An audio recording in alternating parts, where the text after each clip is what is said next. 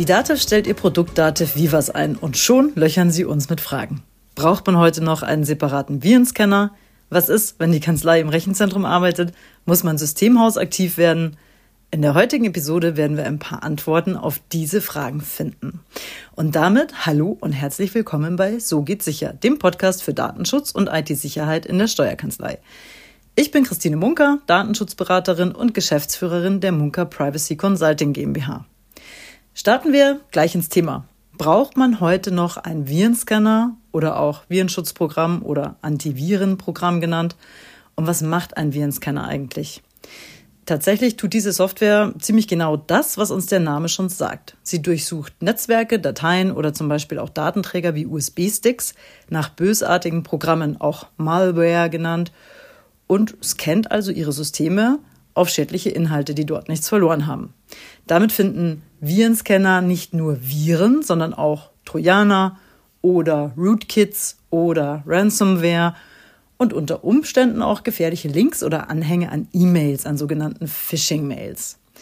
Wenn Ihnen vielleicht jetzt nicht alle dieser Begriffe was sagen, macht das überhaupt nichts. Wir bleiben einfach bei Virus und sind uns einig, dass all diese Dinge, die Virenscanner zusätzlich suchen und hoffentlich auch rechtzeitig finden, viel Schaden auf ihren Systemen anrichten können.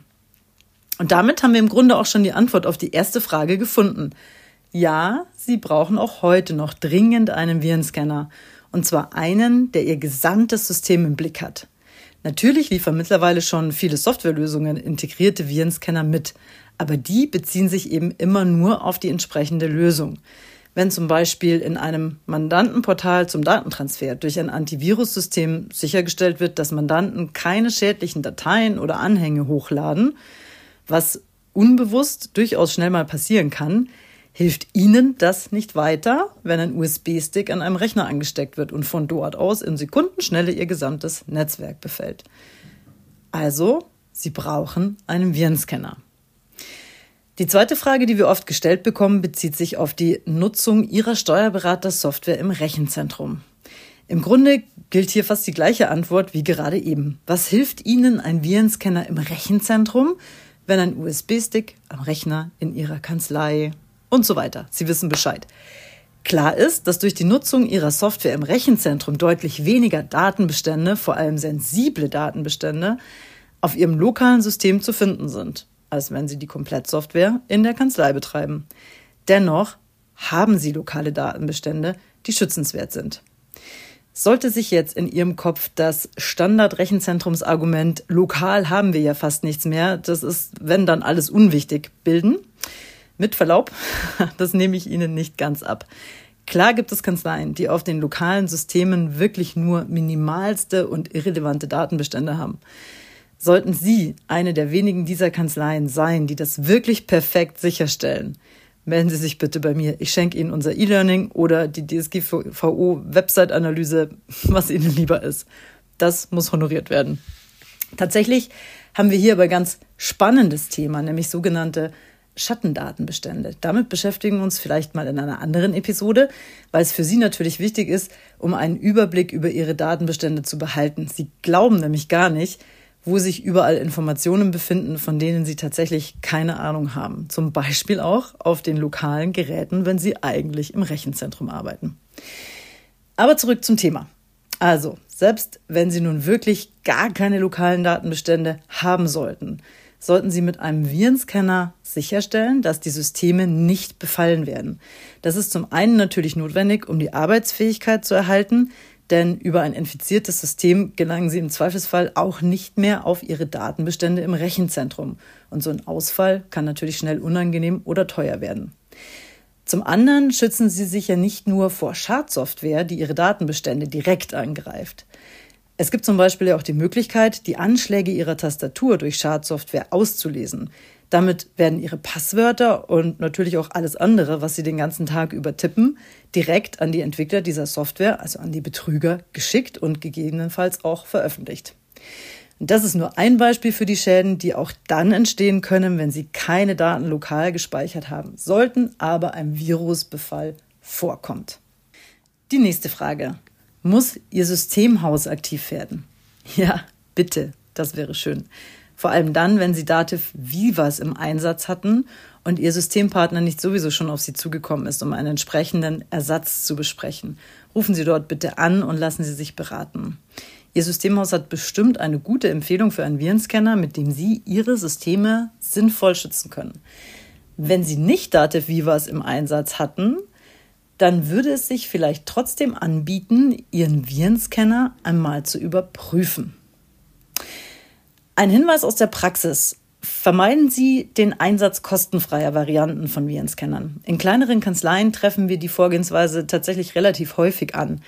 Ähm, auch für Einzelgeräte wie ein Notebook im Homeoffice oder ähnliches wird die kostenfreie Version bekannter Antivirenprogramme oft als Lösung herangezogen.